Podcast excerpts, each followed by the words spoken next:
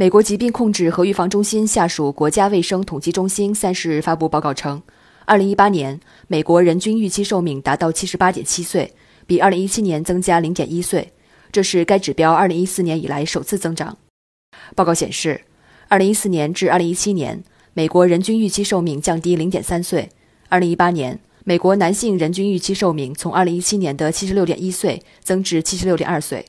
女性人均预期寿命从2017年的81.1岁增至81.2岁。